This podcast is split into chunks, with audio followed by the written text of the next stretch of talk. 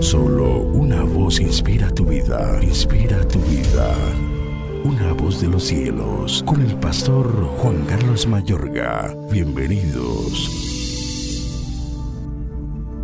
Dándonos a conocer el misterio de su voluntad, según su beneplácito, el cual se había propuesto en sí mismo. Efesios 1, 9.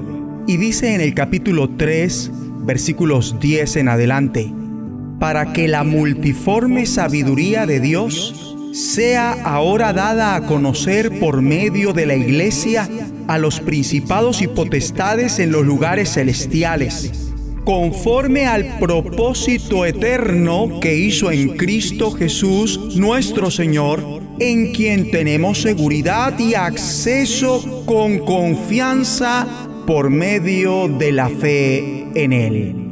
En Cristo recuperamos el derecho para reinar y orar.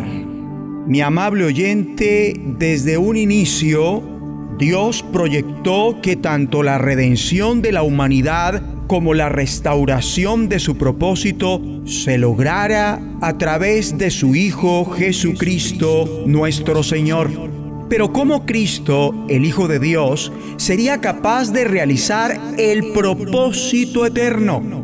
Para recuperar y restablecer el propósito de Dios, Cristo debió venir representando la autoridad legal del planeta, el ser humano. Vino como un hombre, como el postrer Adán, como inicio de una familia nueva de la raza humana que estaría consagrada a su Creador. Por eso Cristo es el primogénito entre muchos hermanos. Escrito está, y el verbo se hizo carne y habitó entre nosotros. Si no hubiese venido como hombre, no podría ser facultado para recuperar la raza humana y el planeta para su creador conforme a la forma en que el Creador ha establecido sus planes para la tierra.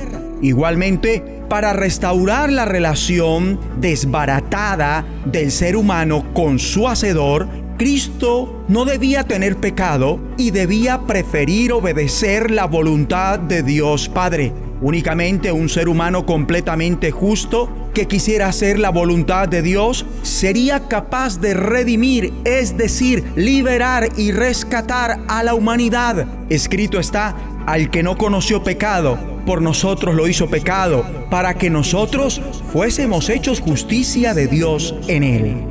Por eso Jesucristo, su Hijo, de buena voluntad, desestima su grandeza celestial y viene a este planeta como hombre. ¿O acaso no está escrito? El cual, siendo en forma de Dios, no estimó el ser igual a Dios como cosa a que aferrarse, sino que se despojó a sí mismo, tomando forma de siervo, hecho semejante a los hombres, y estando en la condición de hombre, se humilló a sí mismo, haciéndose obediente hasta la muerte y muerte de cruz porque lo que era imposible para la ley, por cuanto era débil por la carne, Dios, enviando a su Hijo en semejanza de carne de pecado y a causa del pecado, condenó al pecado en la carne para que la justicia de la ley se cumpliese en nosotros, que no andamos conforme a la carne, sino conforme al Espíritu. Oremos juntos. Abba Padre, te agradecemos porque mediante Cristo, el Hijo del Hombre y postrer Adán, nos has liberado y rescatado para ti mismo y tus planes. Recuperamos en Cristo nuestro propósito para reinar en vida sobre la tierra y orar con autoridad en el nombre de de Jesús de Nazaret. La voz de los cielos, escúchanos, será de bendición para tu vida. Bendición para tu vida.